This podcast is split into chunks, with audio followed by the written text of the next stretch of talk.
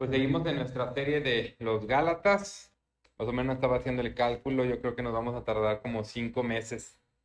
El próximo viernes terminamos apenas el primer capítulo. Entonces fueron cuatro sermones por un capítulo y son seis capítulos. Entonces posiblemente esto va a durar cinco, seis meses. Pero es un gozo exponerse a la palabra. Estábamos acostumbrados a nuestras series temáticas, eh, pero ahora ya estamos haciendo una serie expositiva. Si me acompañan ahí a la carta a los Gálatas, al capítulo 1, el sermón de esta noche lo titulé El Evangelio de los Apóstoles es el Evangelio de Dios. Y la unidad de textos que vamos a estudiar es eh, del verso 11 al 24 del primer capítulo. Y a modo de introducción, hay, historias que cambian nuestras vidas. A veces escuchar la historia de otro hombre o mujer nos transforma.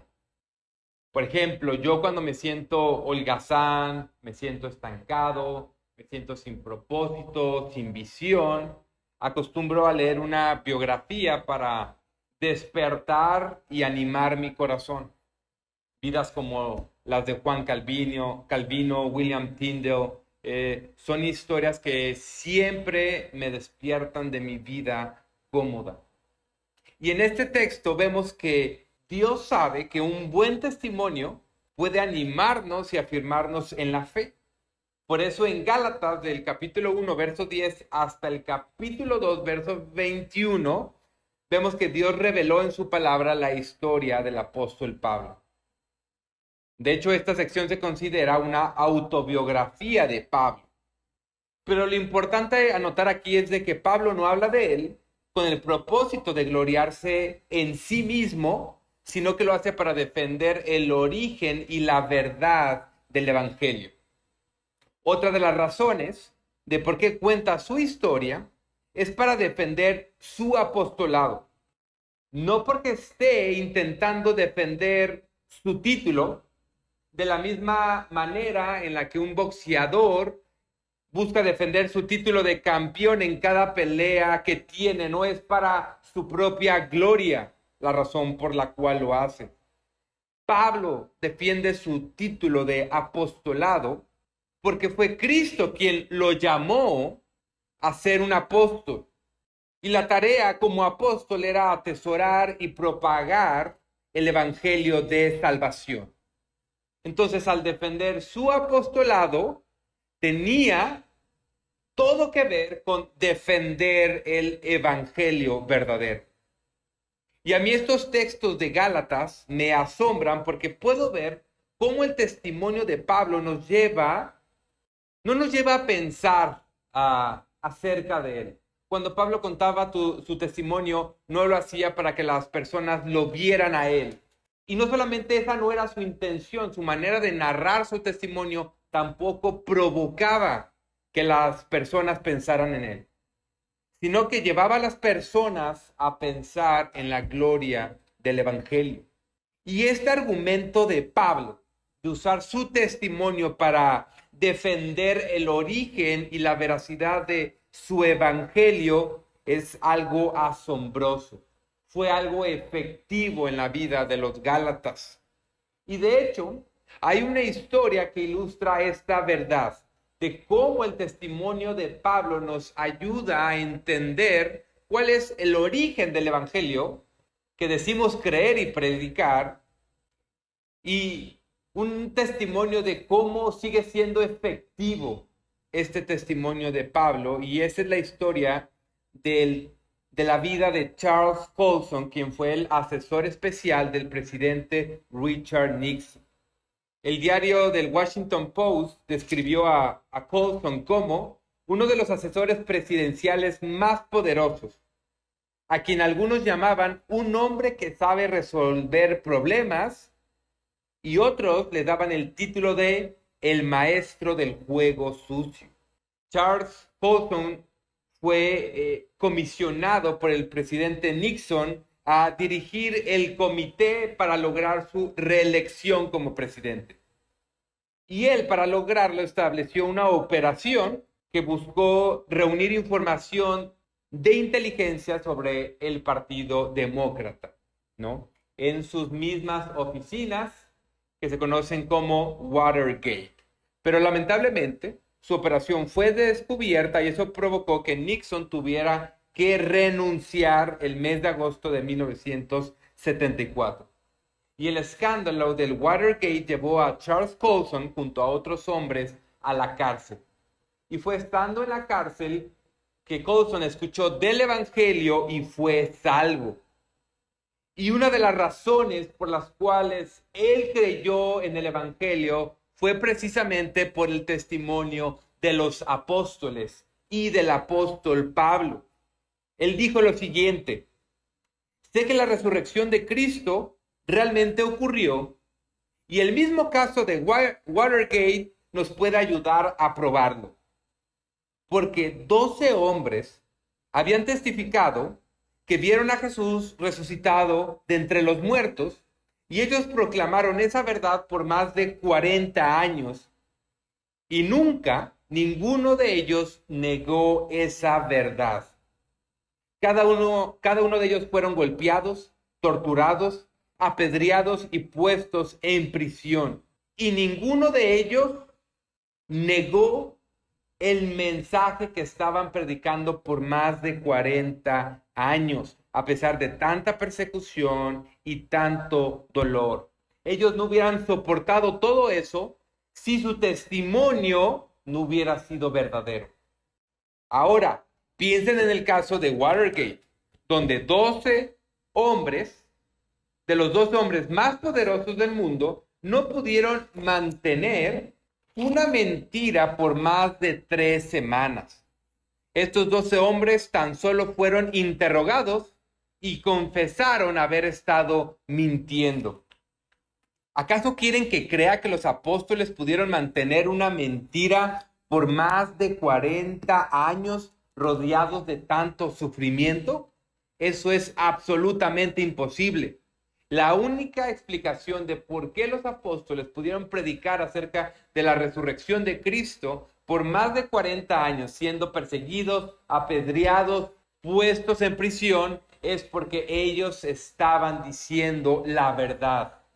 De la misma manera, Pablo va a defender su apostolado y su evangelio ante las acusaciones de los falsos maestros y lo va a hacer por medio de su testimonio de quién era él antes de Cristo, cómo fue salvo y cómo ahora él siendo un siervo de Cristo padece persecución por causa de su nombre. Pablo va a decir, esto que me ha ocurrido a mí es evidencia suficiente para hacerles saber que he sido llamado como apóstol y que el evangelio que les he, predicado, el evangelio que les he enseñado, no provino de mí, no provino de ningún otro hombre, sino que provino de Dios mismo. Por eso el propósito de la unidad de textos de esta noche es el siguiente. Pablo defiende su apostolado con el propósito de defender el origen divino del Evangelio y la verdad absoluta de su mensaje. Ese es el propósito de esta unidad de textos. Pablo defiende su apostolado con el propósito de defender el origen divino del Evangelio y la verdad absoluta de su mensaje. Así que leamos juntos el texto y veamos por qué considero que ese es el propósito principal de esta unidad de textos.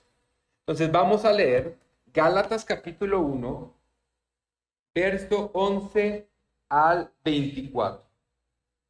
La palabra de Dios dice, pues quiero que sepan, hermanos, que el Evangelio que fue anunciado por mí no es según el hombre, pues ni lo recibí de hombre, ni me fue enseñado, sino que lo recibí por medio de una revelación de Jesucristo.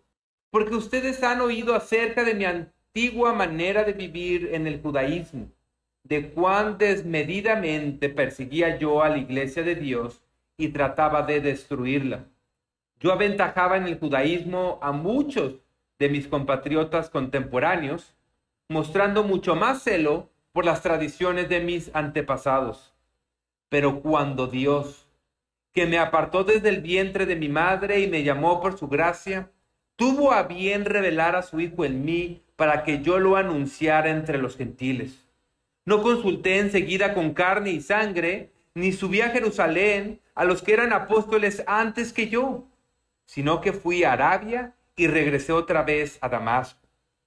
Entonces, tres años después, subí a Jerusalén para conocer a Pedro y estuve con él quince días, pero no vi a ningún otro de los apóstoles sino a Jacobo, el hermano del Señor. En lo que les escribo, les aseguro delante de Dios que no miento.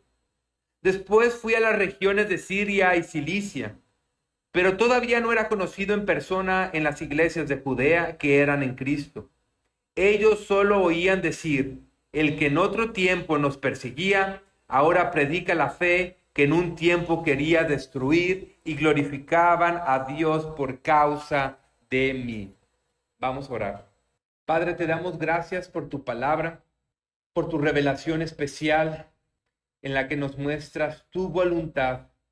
Tu revelación es inerrante, es infalible, Señor. Tu revelación es suficiente para salvación y para toda la vida.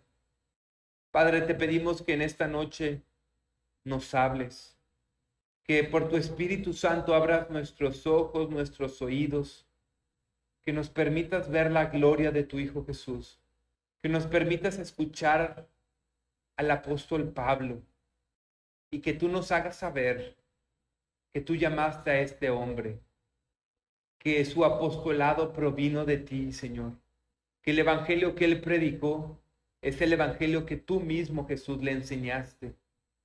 Ayúdanos, Padre, a creer tu evangelio, a ver a tu Hijo, creer en Él y gloriarnos en Él.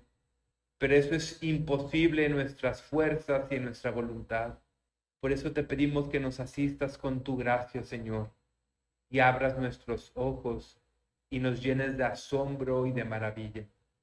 Te lo pedimos en el nombre de tu Hijo Jesús. Amén. El primer encabezado del sermón lo titulé El Evangelio no provino de hombres, provino del cielo.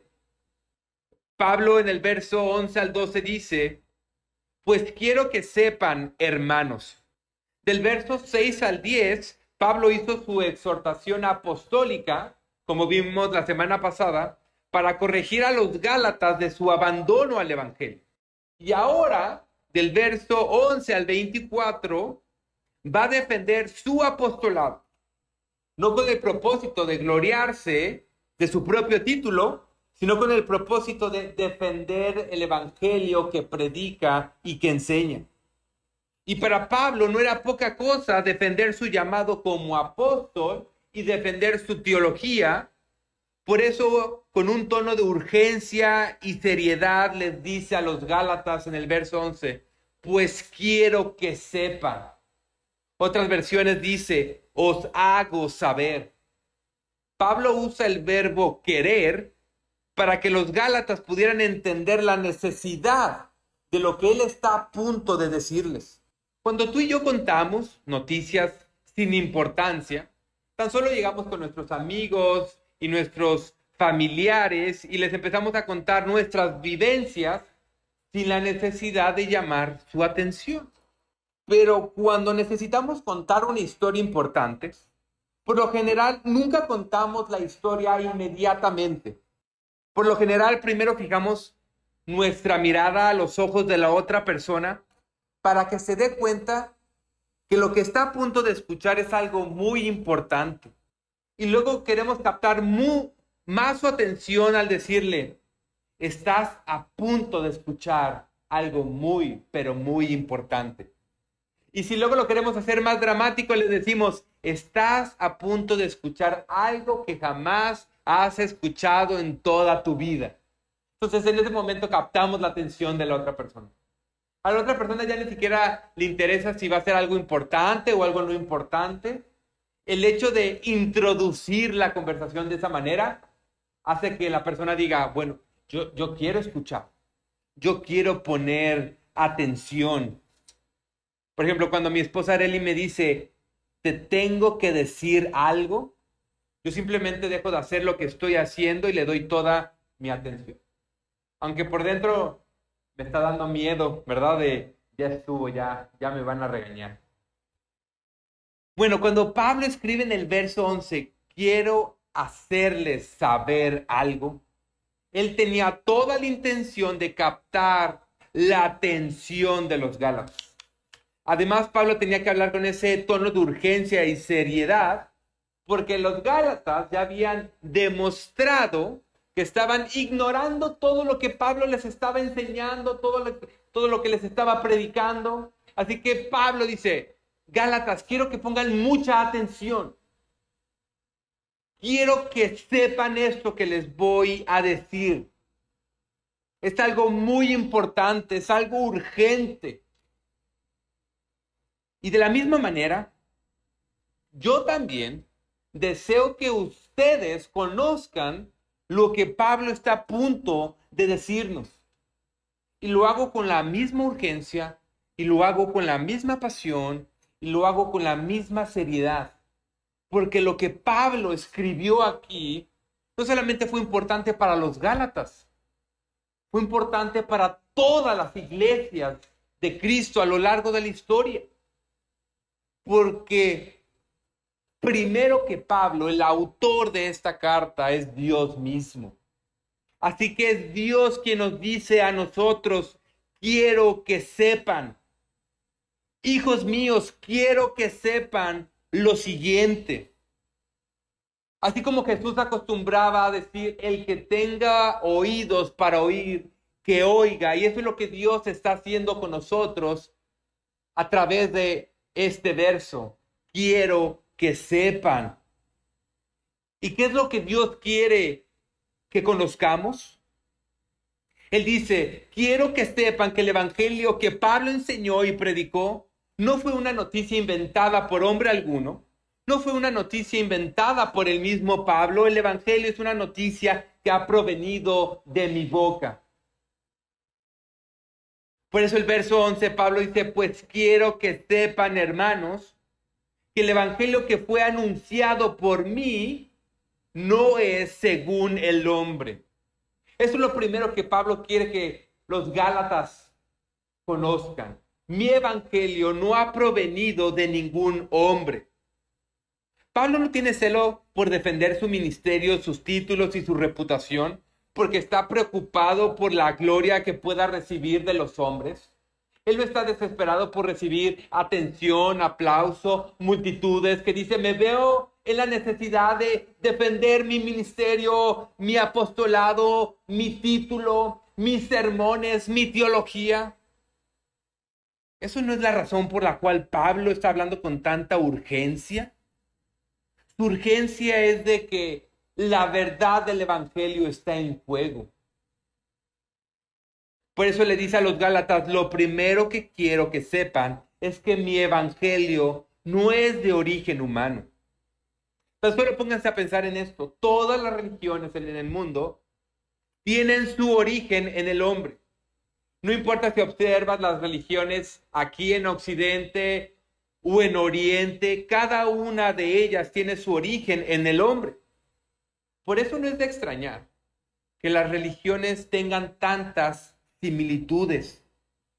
Los nombres de sus deidades tal vez podrán ser diferentes, pero cada una de ellas tiene que seguir reglas, cumplir con ceremonias, rituales, normas morales para poder ganar el, el favor y el perdón de sus dioses. Tienen que seguir todas esas obras para poder limpiar la corrupción de sus almas. Pero el Evangelio, a diferencia de todas las religiones del mundo, no tuvo su origen en los hombres y es por eso que es radicalmente diferente. En la superficie tal vez podrán encontrar similitudes con otras religiones, pero esto se debe más bien a que todos los seres humanos han sido creados a la imagen y semejanza de Dios y a que Dios mismo plantó en nuestras conciencias su ley moral. La misma creación testifica de la existencia de un creador. La misma creación nos da evidencia de los atributos que posee el creador. Por eso todas las religiones, tomando ese marco de referencia, crean sus religiones. Por eso hay tantas similitudes. Pero si observamos el Evangelio en su profundidad, podremos notar que es radicalmente diferente.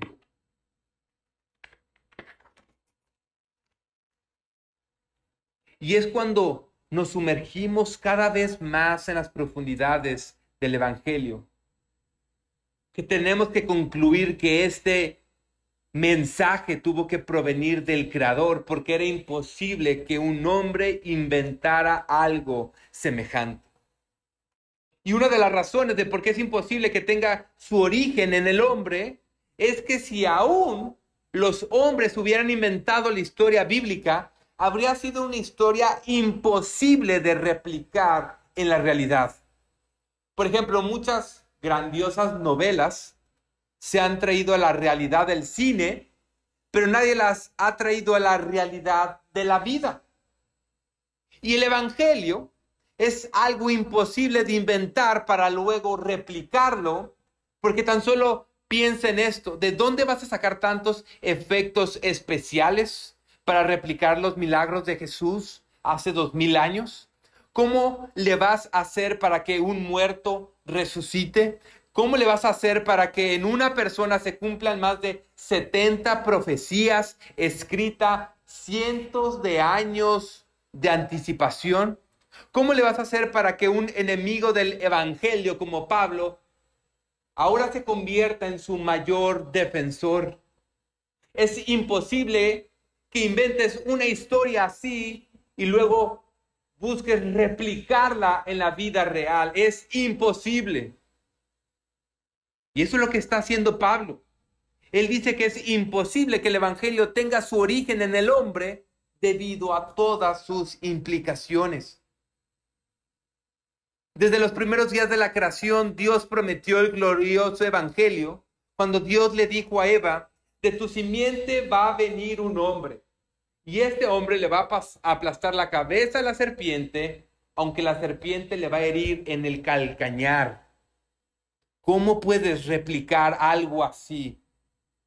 El Evangelio se fue revelando con más claridad a lo largo de los años. Y las profecías eran tan precisas que también era imposible intentar replicarlas. Tan solo piensen en esto. ¿Cómo le vas a hacer para que el Mesías nazca de una mujer virgen? ¿Cómo le vas a hacer para que el Mesías muera específicamente crucificado y a mano de los romanos? ¿Cómo le vas a hacer para que un amigo decida traicionarlo por 30 monedas? ¿Cómo le vas a hacer para que cuando sea crucificado los romanos decidan no quebrantar ninguno de sus huesos, como era la costumbre, a todos los hombres que crucificaban, les quebraban sus huesos para que murieran inmediatamente. Sin embargo, a Jesús no le quebraron los huesos porque murió antes de que los romanos hicieran eso. ¿Cómo hubieras replicado eso? ¿Cómo le vas a hacer para que le claven una lanza en el costado tal como se profetizó? Eran tantos los detalles del Evangelio que sencillamente era imposible inventar la historia y luego intentar replicarla. ¿Cómo replicar una historia que se fue revelando a lo largo de 1500 años? Por eso Pablo le dice a los Gálatas, ¿se dan cuenta que es imposible que el Evangelio tenga su origen en el hombre? una historia que se fue revelando a lo largo de 1500 años. Dios revelándose a su pueblo, Dios revelándose a sus profetas, los profetas dando profecías tan precisas, con tantos detalles acerca de quién iba a ser el Hijo de Dios, lo que iba a padecer el Mesías. ¿Qué hombre si hubiera tomado esas profecías y ese hombre hubiera dicho, me gustaría engañar al pueblo de Israel.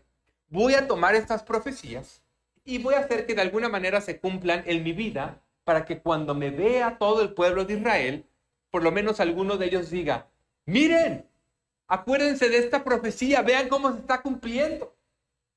Por ejemplo, una de las profecías decía que el Mesías iba a llegar a Jerusalén montado en un árbol. Eso es fácil de replicar. Yo veo una profecía así, busco un burro, me monto en él y entro en Jerusalén. Esa profecía está fácil. Pero si vemos todas las demás y que todas ellas se cumplan en un solo hombre, es simplemente imposible. Por eso Pablo dice, es imposible, absolutamente imposible que mi evangelio tenga su origen en el hombre. Imposible de inventar, imposible de replicar. Además, el problema con las iglesias en Galacia era que los judaizantes estaban pervirtiendo el evangelio de Cristo. Y lo que hace Pablo es mostrarles que este evangelio que ya había sido revelado en las páginas del Antiguo Testamento, ya se predicaba, ya se proclamaba de este Evangelio glorioso. Los judaizantes, que eran los falsos maestros, que estaban desviando a las iglesias de Galacia, Pablo dice, muy bien, creen en el Antiguo Testamento, pues saben algo, mi Evangelio está revelado en todas las páginas del Antiguo Testamento en cada uno de sus libros. Pablo estaba haciendo lo mismo que hizo Jesús con los discípulos camino a Damasco. Si van al Evangelio de Lucas, Jesús ya resucitó y hay dos discípulos caminando hacia la ciudad de Emaús y se les aparece un hombre. Ellos no saben quién es él, pero ese hombre era Jesús. Jesús ya resucitado. Y estos dos hombres estaban hablando acerca de lo que había ocurrido con este hombre llamado Jesús de la ciudad de Nazaret, que habían creído que él era el Mesías, que él había sido enviado por Dios, pero que hace tres días fue crucificado y ahora estaba en una tumba. Venían discutiendo de eso. Y Jesús se les aparece en el camino y les dice, ¿de qué discuten? Estos dos hombres se sorprenden y le dicen, ¿acaso no sabes lo que ocurrió. Eres el único hombre que no sabe lo que ocurrió. Es como si hoy en día una persona llegara y les preguntara, oye, ¿por qué todas las personas en el mundo usan cubrebocas? Tú le dirás, ¿eres la única persona en el mundo que no sabe lo que está ocurriendo? Esta era la sorpresa de estos discípulos. ¿Cómo no sabes? Todo el mundo vio a Jesús ser crucificado. Todo mundo supo de los milagros y de las enseñanzas de este hombre. Pensábamos que era el Mesías, pero ahora ha muerto. Y Jesús les dice, hombres insensatos, tardos en entender lo que los profetas habían escrito, todo lo que Dios había revelado a lo largo de la historia de la redención, a lo largo de la historia del Antiguo Testamento, era necesario que el Cristo padeciera, era necesario que el Cristo muriera antes de entrar en gloria. Y luego dice que Él abrió sus ojos y los discípulos se dieron cuenta que no era un mero hombre el que estaba caminando a un lado de ellos, sino que era el Señor mismo. Jesús resucitado en gloria. Jesús abrió las escrituras y, y les dijo, este evangelio no es algo nuevo, se encuentra desde el principio de las escrituras. Y ustedes se sorprenden de que el Mesías tuvo que morir y, ser resucitado. Eso es lo que está haciendo Pablo aquí con los judaizantes.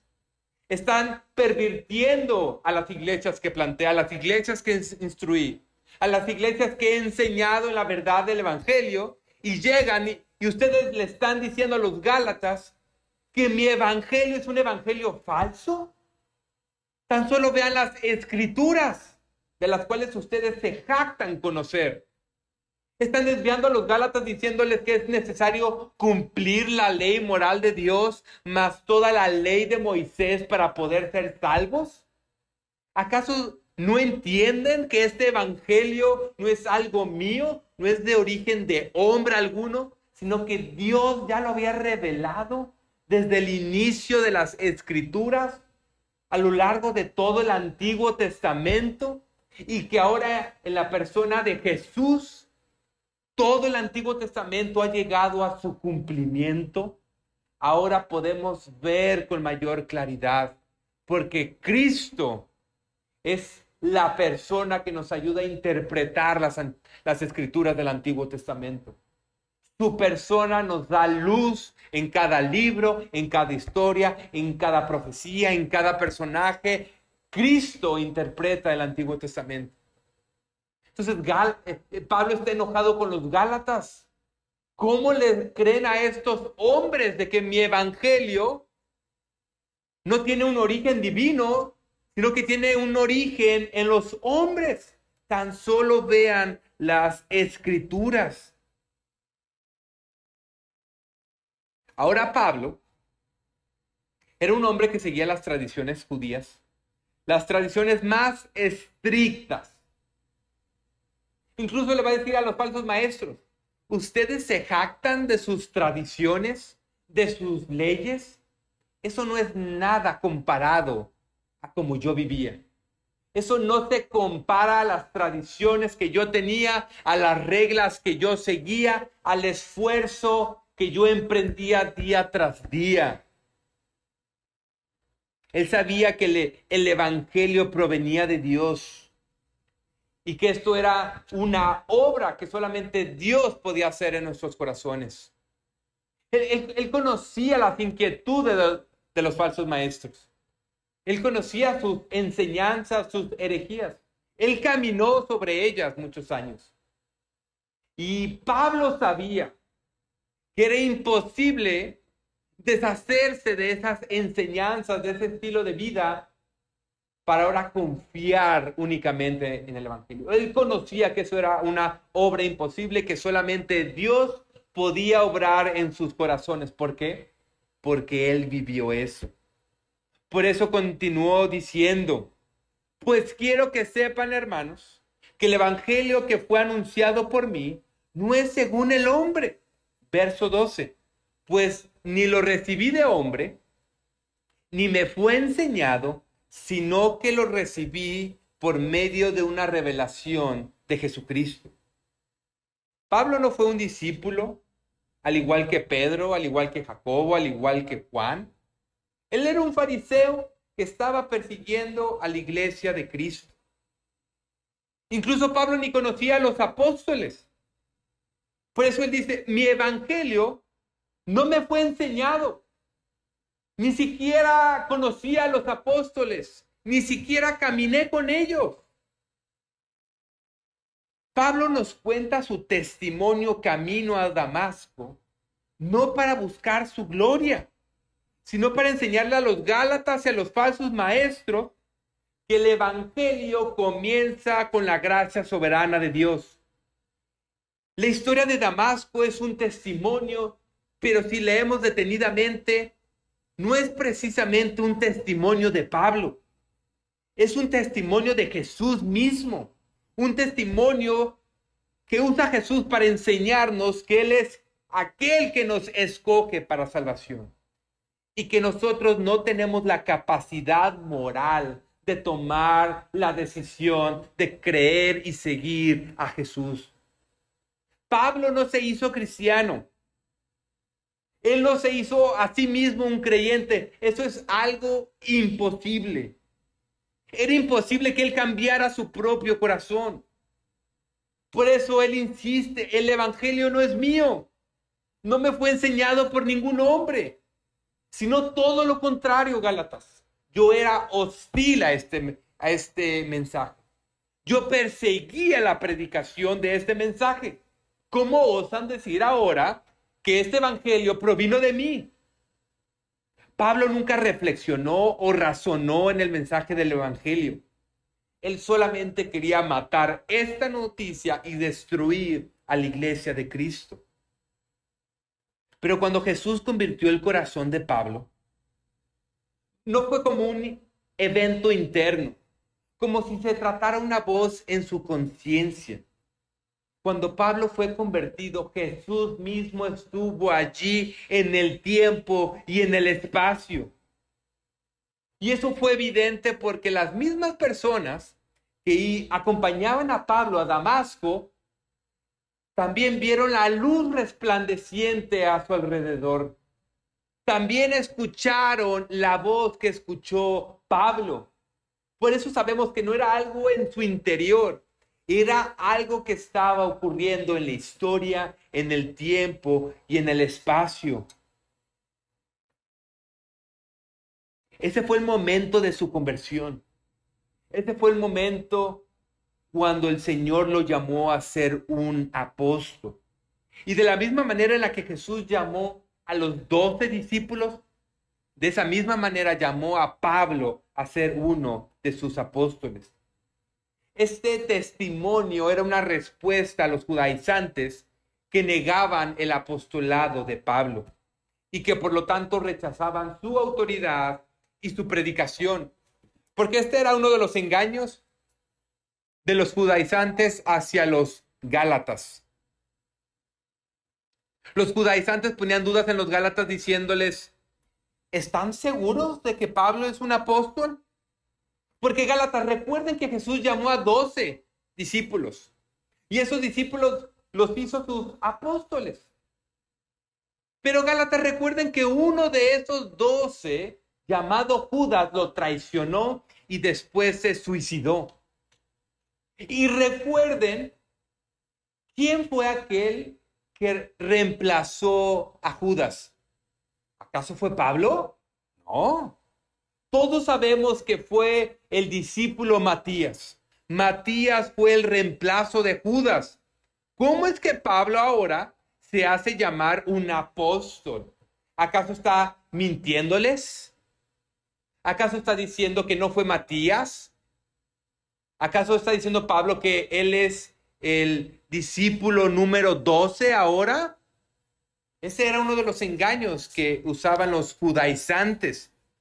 Pero Pablo está defendiendo su apostolado diciendo, yo he sido llamado de la misma manera porque Jesús mismo, el Jesús resucitado, me encontró camino a Damasco y allí Él me llamó. Una de las marcas para ser un apóstol era haber caminado con Jesús, haber sido enseñado por Él, haber presenciado su resurrección por eso no hay apóstoles hoy en día. Porque ¿quién ha visto a Jesús resucitado en gloria físicamente? Absolutamente nadie. Uno tuvo que haber sido testigo de su resurrección. Nadie lo ha sido después de los apóstoles. ¿Por qué Pablo se puede considerar un apóstol? Porque Jesús mismo se reveló en carne y hueso y él lo llamó por eso no hay diferencia entre el llamado apostólico de los doce y de Pablo. Y con esta historia, los Gálatas tenían que recordar que la salvación es por la gracia soberana de Dios, que nos llamó con su luz admirable de nuestras tinieblas. Pablo en los versículos anteriores les dijo, estoy maravillado de cómo han sido capaces de abandonar con tanta rapidez aquel que los llamó por su gracia en Cristo Jesús. Pablo está diciendo, yo soy apóstol, yo sigo a Jesús, no por mis méritos, no por mi esfuerzo, no por mi voluntad, sino porque Él me llamó camino a Damasco. Literalmente me llamó, Él me dijo, Saulo, Saulo, ¿por qué me persigues? Él me llamó por su gracia. Y le dice a los Gálatas, y mismo a ustedes. No soy diferente, no soy mayor que ustedes. Soy un pecador, muerto en mis delitos y pecados, que estaba bajo la ira de Dios, pero Él que me llamó por su gracia, ahora soy lo que soy. El testimonio de Pablo le recordaba a los Gálatas, es por la gracia de Dios que somos salvos. Pablo no se hizo un seguidor de Jesús. Jesús hizo a Pablo su seguidor. Entonces, ¿por qué insistimos en querer gloriarnos de que nosotros fuimos quienes escogimos seguir a Jesús? ¿Por qué insistimos en que nosotros tuvimos las fuerzas, la capacidad y la, iniciativa de creer en el Evangelio y de arrepentirnos de nuestros pecados? Piensa en Pablo. Él era un hombre malvado, un asesino cruel y en su maldad no tuvo la capacidad de escoger creer en Jesús. Entonces, ¿por qué nosotros insistimos en que tenemos la capacidad de creer y arrepentirnos para salvación si somos igual de pecadores que Él e incluso peor de lo que Pablo fue? Y al mismo tiempo, Pablo también era el hombre más religioso y sin embargo tampoco tuvo la capacidad de creer en Jesús. Entonces, ¿por qué insistimos que nosotros tenemos la libertad de escoger creer en Jesús si nadie de nosotros es y ha sido tan religioso como Pablo. Pablo ejemplifica a todos los religiosos y a todos los que se creen ser buenos y al mismo tiempo ejemplifica a todos los pecadores perversos que se deleitan en su maldad. Y si este hombre no pudo escoger creer en Jesús. Él tuvo que depender de que Jesús lo escogiera a él y que se revelara a su vida para que fuera salvo, que nos hace pensar que nosotros sí podemos, que nosotros sí tenemos la voluntad y la capacidad de creer en Jesús. Nadie de nosotros se hizo un seguidor de Jesús. Él nos hizo sus discípulos, Él nos hizo sus hijos, Él nos escogió antes de la fundación del mundo para creer en Él. Y si tú no eres un seguidor de Jesús, si tú no eres uno de sus discípulos, déjame decirte que no vas a encontrar esperanza en la fuerza de tu voluntad. Porque tu voluntad solamente tiene la fuerza para aferrarse al pecado pero no tiene la fuerza y la capacidad y la habilidad para aferrarse a la verdad. Si tú no eres un seguidor de Cristo, tú necesitas que te ocurra lo mismo que le ocurrió a Pablo. No en el sentido de que necesitas que Él te aparezca físicamente delante de ti. No en el sentido de que tú necesitas escuchar su voz de manera audible. Lo que sí necesitas es escuchar la voz por medio de su palabra. Lo que tú sí necesitas es la visitación de su Espíritu Santo, quien es como el viento, que no sabes de dónde viene ni a dónde va, porque Él es soberano, pero Él obra con poder, Él obra con gloria, resucitándonos de la muerte y pasándonos a vida en Cristo Jesús. Necesitamos lo mismo que le ocurrió al apóstol Pablo. Por eso ruégale que te haga un seguidor suyo. Ruégale que te dé fe, ruégale que te dé arrepentimiento. Y esto es lo que nos hace pasar a nuestro segundo encabezado, donde Pablo va a dar dos razones de por qué es imposible que su evangelio fuera invento suyo. Ya dejó claro que es imposible que el Evangelio provenga de los hombres. Ahora va a dar motivos de por qué es imposible que el Evangelio haya sido un invento suyo.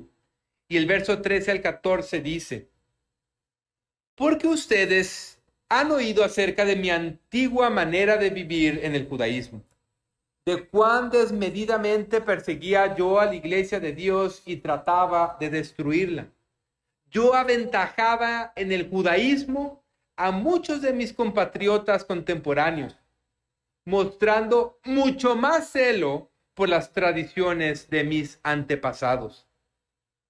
Pablo está diciendo, es imposible que el Evangelio sea una conclusión mía después de un tiempo de reflexión, después de un tiempo de meditación. ¿Por qué? Porque el Evangelio es todo lo opuesto a lo que yo creía. Eso es lo que está diciendo Pablo. Y Pablo va a demostrarle a los Gálatas y a los judaizantes que es imposible que el Evangelio lo haya inventado él debido a estas razones, que él perseguía a la iglesia y trataba de destruirla. Por eso dice en el verso 13, Gálatas, judaizantes, falsos maestros, ustedes mismos han escuchado de mi antigua manera de vivir en el judaísmo. Esto no es nada secreto, no es nada oculto. Ustedes saben muy bien mi historia.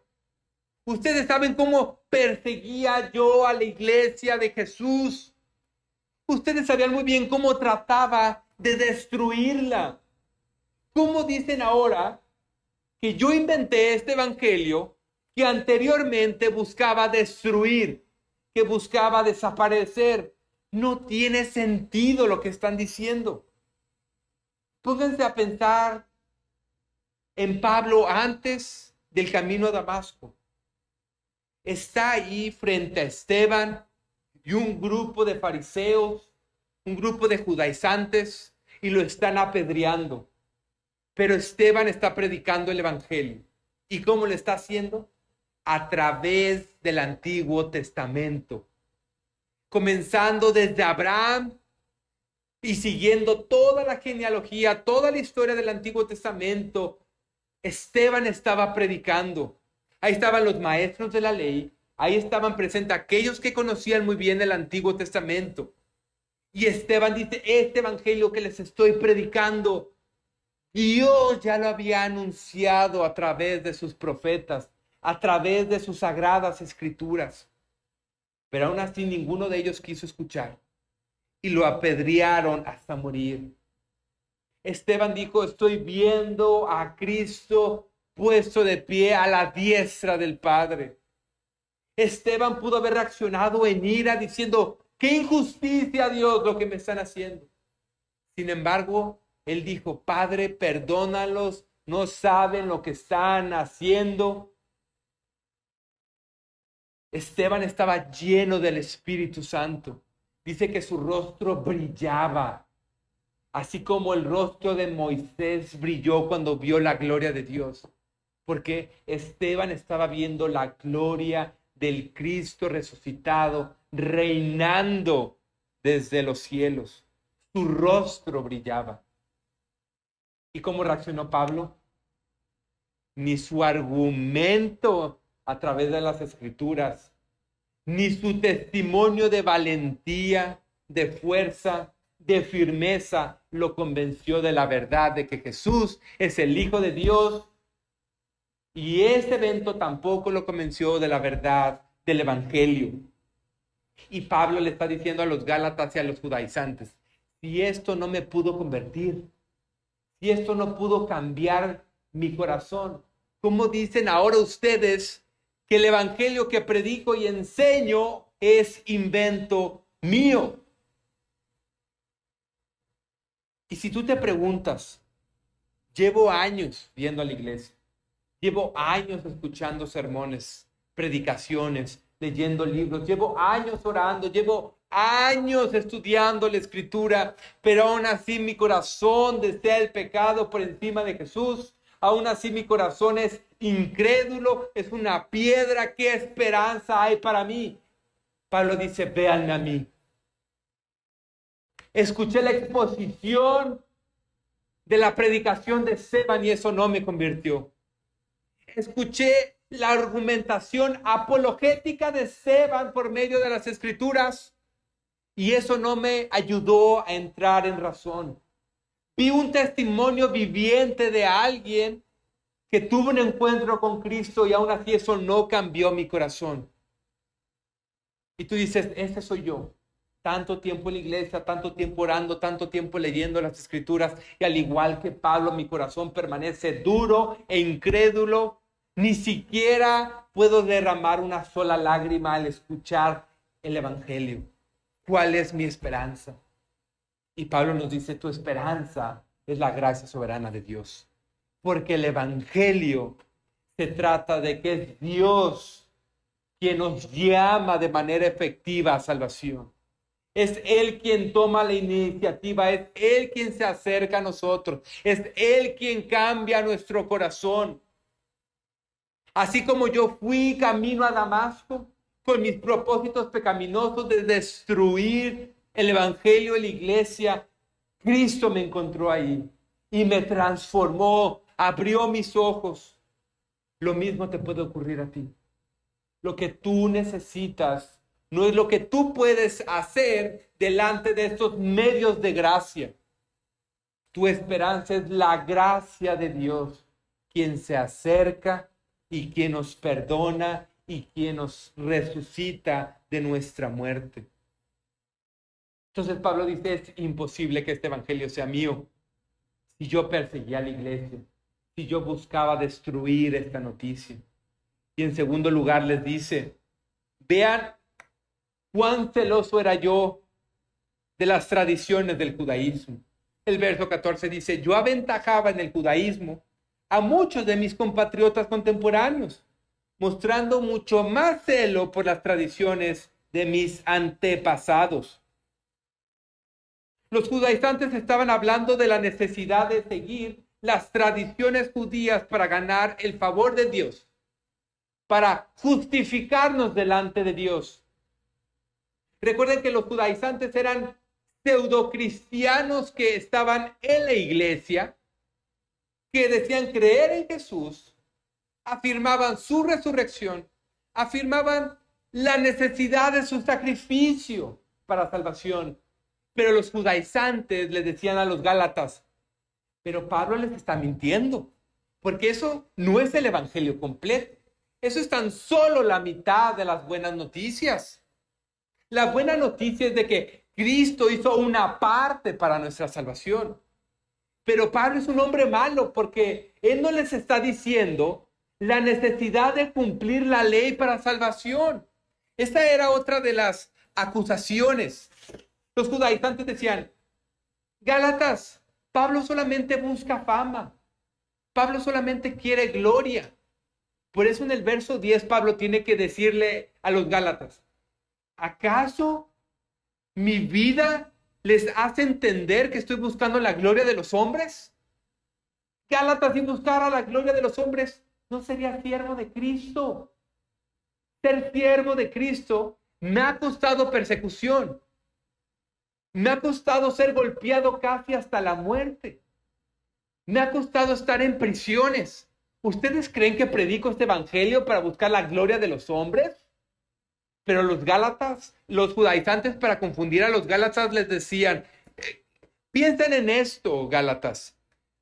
Pablo busca fama, busca gloria de los hombres, porque él está predicando este evangelio a los gentiles, no lo hace a los judíos. Porque si lo hiciera con los judíos, los judíos lo rechazarían porque él excluye la ley como un medio de salvación, como un medio para declararnos justos ante Dios. Entonces, él escogió una audiencia de gentiles como ustedes. Porque ustedes no quieren ser personas morales. Ustedes solamente quieren una vida fácil. Y Pablo llega con este evangelio que les dice que tú no tienes que hacer nada para ser salvo. Jesús ya lo hizo todo, tú solamente tienes que creer. Vean cómo Pablo los engaña, pero nosotros los amamos. Y, déjenme decirles que Jesús murió para su salvación, hizo gran parte del trabajo, pero ahora ustedes tienen que cumplir la ley de Dios, tienen que cumplir todas las leyes mosaicas, comenzando con la circuncisión para poder ser salvos. Entonces, esa era una de las maneras en las que los judaizantes engañaban a los gálatas. Les estaban predicando un evangelio falso. Y Pablo les dice, espérense, ¿cómo voy a hacer eso yo? Si de entre los judíos yo soy el hombre más celoso de las tradiciones judías. Vean cómo vivía. Lo dice, yo mostraba más celo por las tradiciones de mis antepasados Luego dice, yo aventajaba en el judaísmo a muchos de mis compatriotas. Pablo le dice a los Gálatas, ustedes están escuchando a esos falsos maestros, a esos judaizantes. Cuando yo los aventajaba a ellos en guardar la ley. Pablo da su testimonio en Filipenses y decía, a mí me podían encontrar, a mí no me podían encontrar ninguna mancha, ningún error, yo cumplía la ley, yo seguía todas las reglas, yo seguía todas las ceremonias. ¿Cómo se atreven a decir ahorita que una de las razones por las cuales les estoy dando un evangelio falso es porque los judaizantes tienen el verdadero evangelio. Eso es absurdo. Pablo les dice, yo intenté hacerme justo delante de Dios por medio de la ley y saben algo, no lo logré. Por más justo que me veía delante de los hombres, yo sabía en mi interior que era un pecador y que me quedaba corto. Es imposible hacerte justo por medio de la ley. Lo único que te puede salvar es la obra de Cristo. El Evangelio es suficiente. La obra de Cristo es suficiente. La salvación es por gracia, por Cristo, por medio de la fe en Él y nada más. Entonces, ¿cuál es la conclusión? Si Pablo se opuso al mensaje del Evangelio con tanto fervor, entonces, ¿cómo es que ahora es su más grande defensor. Si Pablo era celoso de las tradiciones judías, ¿cómo es que ahora su fe descansa totalmente en el Evangelio y no en sus obras de justicia? Con eso Pablo le está diciendo a los Gálatas, es imposible que el Evangelio haya sido inventado por otros hombres o haya sido inventado por mí mismo. Mi vida les deja en claro que este Evangelio es de Dios y que no tiene origen en hombre alguno. Y ahora déjenme preguntarles, ¿tú te encuentras como Pablo antes de Damasco, persiguiendo a su iglesia? ¿Tú eres un seguidor o un perseguidor de Jesús? ¿Murmuras contra Cristo y su Evangelio? Lo persigues al vivir en tus pecados, aun cuando sabes quién es Él, aun cuando sabes qué es el Evangelio. Nuestra única esperanza es la gracia de Dios, que nos convierte de un perseguidor a un seguidor de Cristo.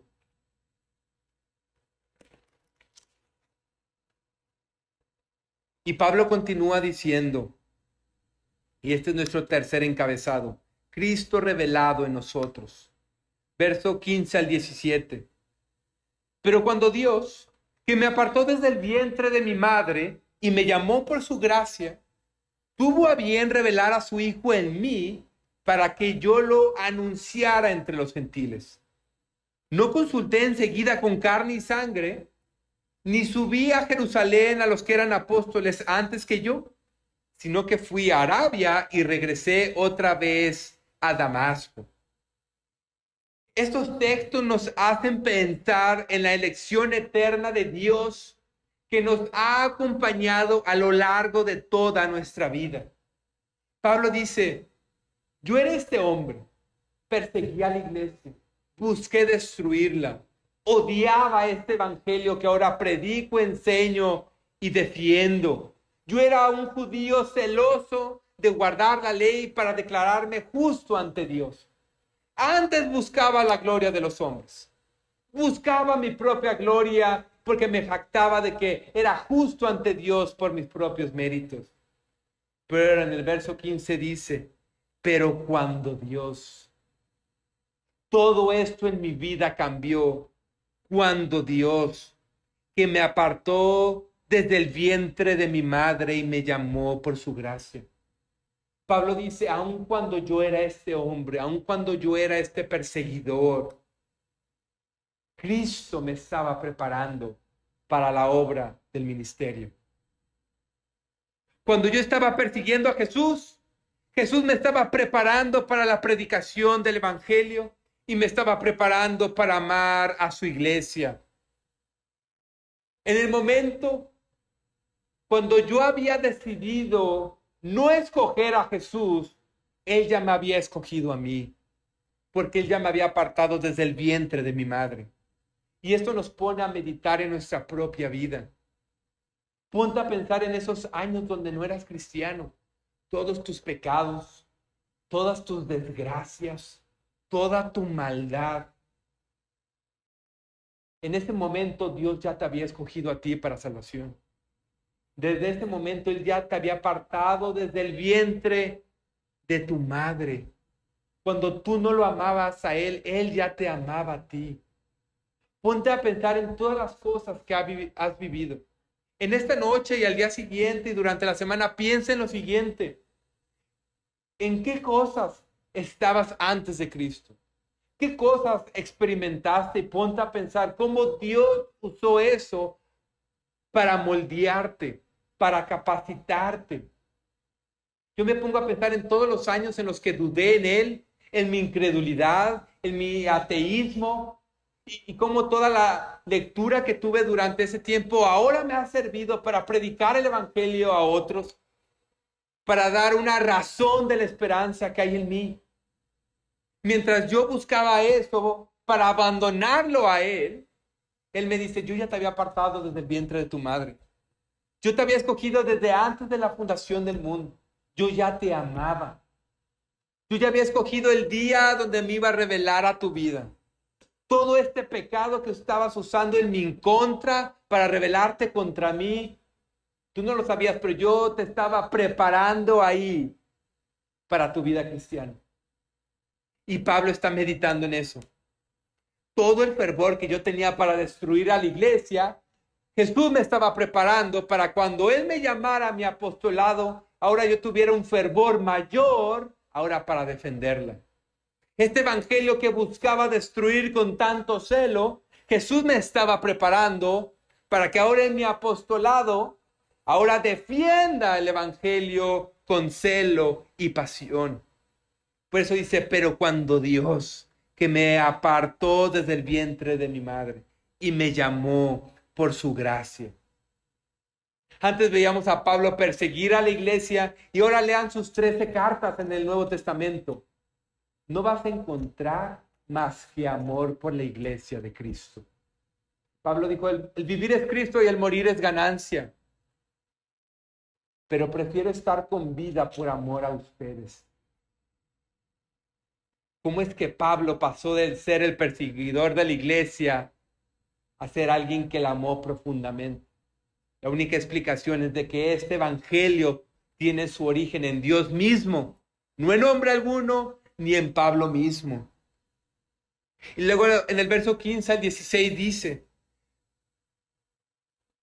pero cuando Dios que me apartó desde el vientre de mi madre y me llamó por su gracia, tuvo a bien revelar a su Hijo en mí. Eh, esta es una declaración sorprendente porque Pablo está pensando en dos eventos diferentes. Cuando el Padre le reveló a Cristo cuando iba camino a Damasco. Él no creía que Jesús era el Hijo de Dios. Él no creía que era el Mesías. Pero el Padre le reveló a Cristo. Y ahora Pablo responde, ¿qué quieres, Señor? Antes decía, Cristo no es el Señor. ¿Cómo un hombre va a ser Dios en la carne? Pero cuando el Padre se lo reveló, ahora él dice, Señor, Jesús, tú eres Dios, el Hijo. Pero vean lo que Pablo dice aquí. No dice, cuando el Padre me reveló a Jesús, dice que el Padre tuvo a bien revelar a su Hijo en mí. Lo que está diciendo Pablo es, el Padre me reveló a Jesús para salvación, para que después el Padre revelara a Cristo a otras personas, pero por medio de mí. El Padre me escogió desde antes de la fundación del mundo, no solamente para revelarme a Cristo para salvación, sino para revelar a su Hijo por medio de mí, para que otros conozcan quién es Él. Pablo está diciendo, mi vida sirve para mostrar a Cristo a otros. Y Jesús te ha salvado a ti para la misma cosa. Jesús le dijo a Pedro, cuando Pedro dijo, tú eres el Cristo, el Hijo del Dios viviente, Jesús no le dijo, muy bien, Pedro, has entendido. En tu voluntad has decidido creer en mí. Jesús no dijo eso. Jesús le dijo, esto no te lo reveló nadie, ninguna persona, nadie te lo enseñó. Ni tú mismo pudiste llegar a esta conclusión, sino que mi Padre que está en los cielos te lo acaba de revelar. Lo mismo ocurre con nosotros, y es lo que le está diciendo Pablo a los Gálatas. Creo en Cristo porque Él me lo reveló. Y Gálatas, ustedes creen en Cristo porque Él se los reveló. Y lo mismo a ustedes. Crees en Cristo porque el Padre te lo reveló.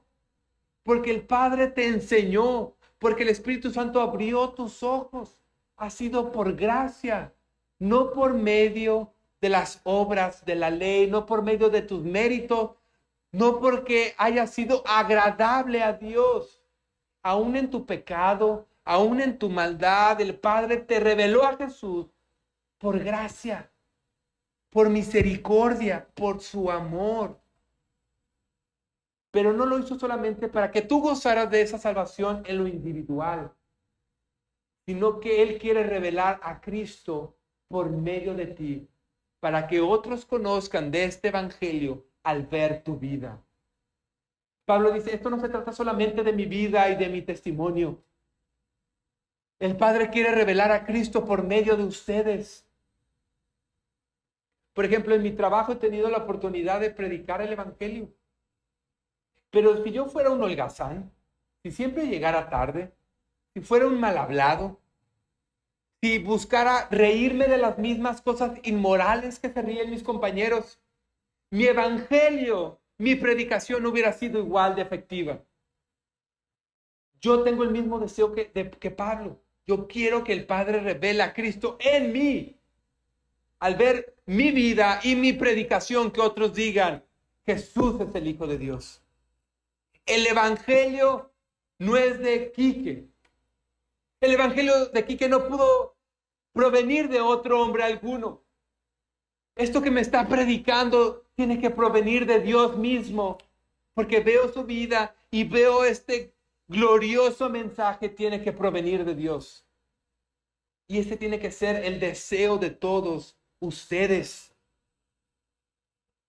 Y luego dijo esto. El Padre tuvo bien revelar a su Hijo en mí. ¿Con qué propósito? para que yo lo anunciara entre los gentiles. Le está diciendo a los Gálatas, no estoy buscando esto para mi propia gloria. Lo estoy haciendo porque el Padre me llamó a predicar este Evangelio entre ustedes. No consulté enseguida con carne y sangre, ni subí a Jerusalén a los que eran apóstoles antes que yo, sino que fui a Arabia y regresé otra vez a Damasco. Es imposible que este Evangelio me lo haya inventado o me lo hayan enseñado a otros. ¿Saben por qué? Porque después de este evento que ocurrió en Damasco, que Cristo se me reveló y me enseñó el Evangelio, no fui rápido a Jerusalén buscando a los apóstoles, sino que por un periodo de tres años me fui a Arabia. No sabemos qué ocurrió precisamente ahí en Arabia, pero imagínense lo que ocurría en la mente de Pablo. Él no creía en Jesús, él no creía en este evangelio, buscaba perseguirlo. Ahora necesitaba tiempo para meditar lo que estaba ocurriendo. Ahora necesitaba tiempo para volver a ir a las escrituras y ver a Cristo ahí. Ahora, encontrar este evangelio a lo largo de las escrituras. Por un periodo de tres años, Pablo estuvo solo meditando la verdad del evangelio. Y lo mismo tenemos que hacer tú y yo. Necesitamos esos tiempos a solas para estudiar la palabra, para meditar en la palabra, reflexionar en la palabra, un tiempo para orar. En tu calendario, en tu agenda, en tu horario, ¿Eres intencional en apartar estos tiempos para buscar de Cristo? Todo lo que se te enseña aquí desde el púlpito, ¿tomas el tiempo para digerirlo? ¿Tomas tiempo para revisar tus notas y decirle a Dios, ok, me voy a sentar. Espíritu Santo, necesito que me enseñes en este momento Voy a ir a tu palabra. Necesito que me reveles a Cristo. Necesito profundizar en este evangelio. Necesito organizar todo lo que he metido en mi cabeza. ¿Haces eso? Pablo lo tuvo que hacer por un periodo de tres años. Pero al mismo tiempo, Pablo no permaneció en lo solitario, sino que él se fue a Jerusalén para confirmar su ministerio, su evangelio y para tener unidad con la iglesia de Cristo. Y con esto terminamos nuestro sermón. Del verso 18 al 24, Pablo termina diciendo, entonces, tres años después, subí a Jerusalén para conocer a Pedro y estuve con él 15 días, pero no vi a ningún otro de los apóstoles, sino a Jacobo, el hermano del Señor.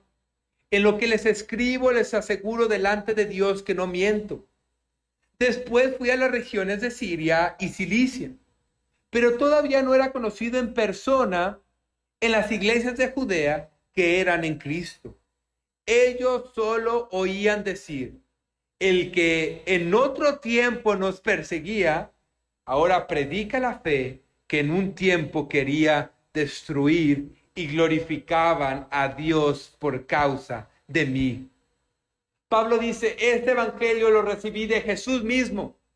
Su origen no está en hombres, su origen no está en mí mismo. Jesús me lo reveló, Jesús me lo enseñó. Tuve que pasar tres años en Arabia revisando las escrituras, meditando en ellas, meditando en este glorioso evangelio. Y después de ese tiempo fue cuando fui a Jerusalén y pude conocer a Pedro. Este es su argumento para decirles, es imposible que los apóstoles me hubieran enseñado el Evangelio, porque este Evangelio yo ya lo creía, ya lo entendía tres años antes de conocer a los apóstoles de Jesús. Y les dice, y esto que les digo, les aseguro delante de Dios que no miento.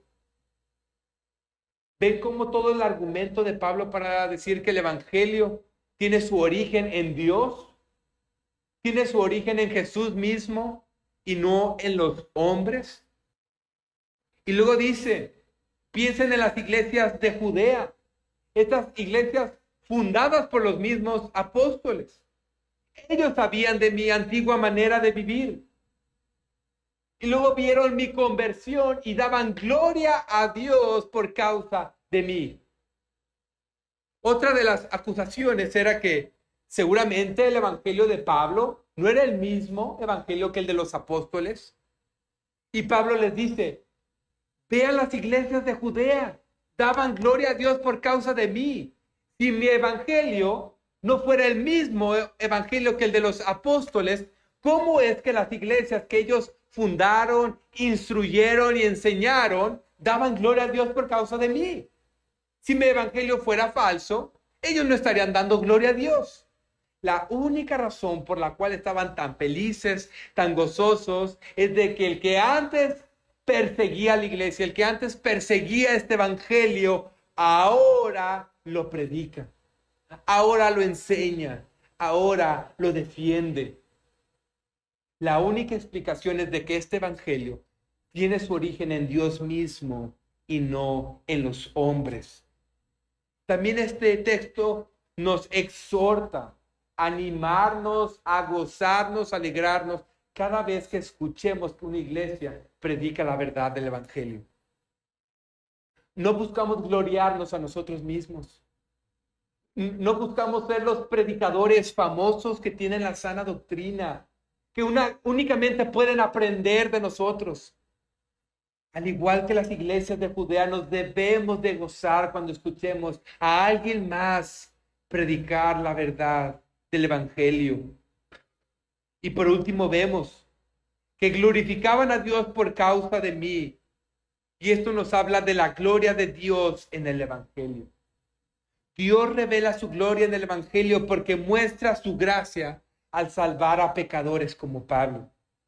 Tanto el Evangelio de Pablo como el testimonio de su vida testificaban de la gracia de Dios, de que el Evangelio es únicamente por la gracia de Dios y no por las obras de la ley. Tanto su Evangelio como su vida proclamaban que la salvación es por la elección de Dios desde la eternidad y no por medio del cumplimiento de la ley moral.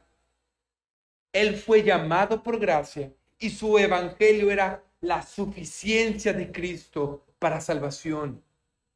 La vida, la muerte, la resurrección y la ascensión de Cristo es suficiente para nuestra salvación. Y tú tal vez dices, bueno, yo no estoy buscando justificarme por medio de las obras de la ley. Yo creo que este evangelio es suficiente para salvación.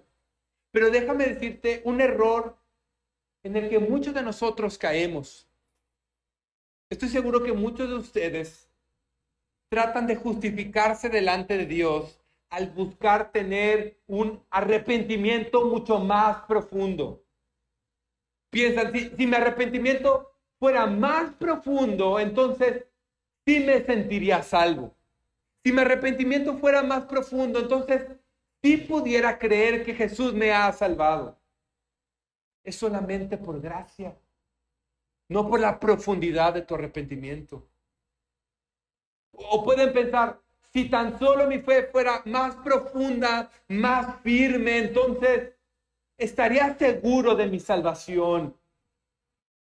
Estás poniendo tu confianza en el nivel de tu fe, en lugar de poner tu seguridad de salvación en el objeto de la fe, que es Jesús mismo.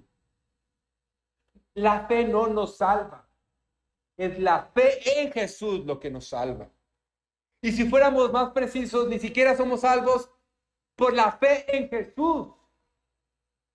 Somos salvos por Cristo, por medio de la fe. ¿Ven la gran diferencia?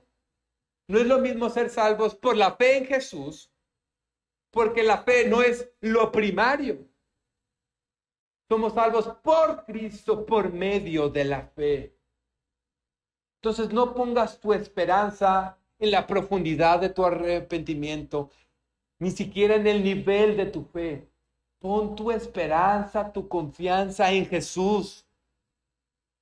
Tal vez tu arrepentimiento no es tan maduro y profundo. Tal vez tu fe no es tan fuerte, pero Cristo sí es fuerte. Y Él es suficiente para salvarnos.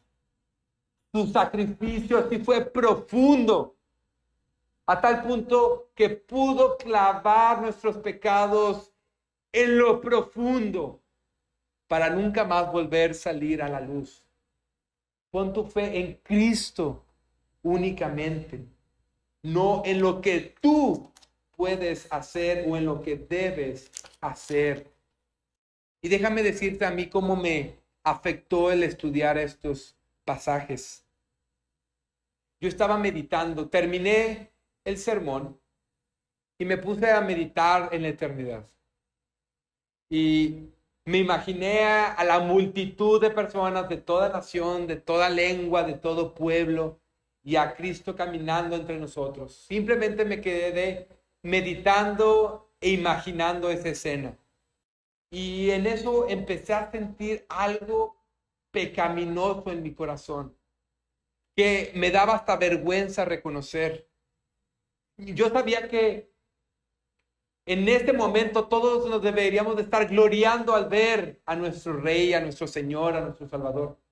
Pero en ese momento, aunque me lo estaba imaginando, estaba sintiendo envidia de que solamente lo estaban viendo a Él y no me estaban viendo a mí. Me imaginaba la multitud poniendo su mirada en Jesús y yo sintiendo, pero véanme a mí también. Y, sentía como por medio de la palabra Jesús me estaba diciendo, ¿te das cuenta que tú no eres como Pablo? Que sí estás buscando la gloria de los hombres y no mi gloria.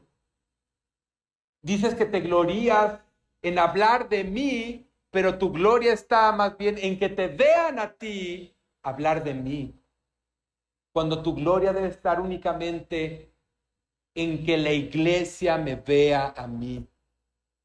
Y tuve que reconocer, es cierto, Señor. Siento envidia de que todo es para tu gloria, de que no hay ni siquiera una pequeña porción para mí. Y, y empecé a llorar, a pedirle perdón al Señor. Y, y escribí esto como describiendo el momento y puse, estaba meditando en la gloria de la eternidad. Imaginaba a Jesús caminando por primera vez entre sus redimidos, todas las miradas maravillando su hermoso rostro, todas las miradas llorando de gozo al ver sus heridas. Pero ¿qué sintió mi corazón? Me da vergüenza sentirlo y decirlo, pero mi pensamiento fue, ¿por qué no me ven las multitudes a mí también? Sentí el deseo de ser mirado y admirado por igual. Mi gloria no debe estar en ser observado por hablar de Jesús. Mi gloria debe ser que el predicar haga que dejen de verme a mí para que puedan verlo a Él. En la imagen de mi imaginación, quería que los demás me vieran hablar de Jesús. Fue ahí cuando me di cuenta que solo busco la gloria de los cristianos y que mi deleite no está realmente en que otros vean a Jesús. Me arrepentí y cuando lo hice, Jesús me mostró la belleza que debo de sentir al que otros lo vean a Él y no a mí. En eso Jesús caminó de nuevo entre sus redimidos y yo me glorié en que las miradas estaban sobre Él. Y luego imaginé como si alguien me preguntara, ¿y cómo sabías que lo estaban viendo a él? Porque si no estaba viendo a mi alrededor y solamente lo estaba viendo a él, ¿cómo sabía que nada, nadie me estaba viendo ahí? Y yo respondía, no sabría decírtelo, porque no vi a mi alrededor para cerciorarme de que todos lo estaban viendo a él. Pero sé que nadie me estaba viendo, porque cuando fijé mi mirada en él, fue tan glorioso lo que vi que supe que nadie más podría estar volteando a otro lado. E, eso fue como me bendijo al ver esta unidad de textos. Nuestra gloria está en verlo a Él y que cuando hablemos de Él, así como dijo Pablo, el Padre tuvo a bien revelar a Cristo en mí, no es para que nos vean a nosotros y busquemos gloria, sino para que los demás únicamente vean a Jesús. Y es cuando veamos la hermosura de Jesús, cuando lleguemos a entender, no es necesario que me vean a mí, porque Él es tan hermoso que es imposible que los hombres quieran voltear a otro lado. Oremos. Padre, te damos gracias por tu palabra. Gracias porque siempre nos bendice y nos muestra tu gloria y tu hermosura. La salvación es por tu gracia y es por la obra de tu Hijo Jesús y nuestra confianza está en Él solamente. Es por su vida que se nos concede como ropas de justicia que podemos pararnos delante de ti. Es por su muerte en la cruz que tu ira queda satisfecha, que nuestro castigo queda pagado.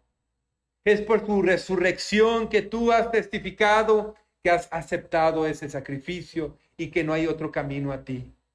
Y es por su ascensión que sabemos que tu Hijo está reinando en gloria, gobernando a tu iglesia.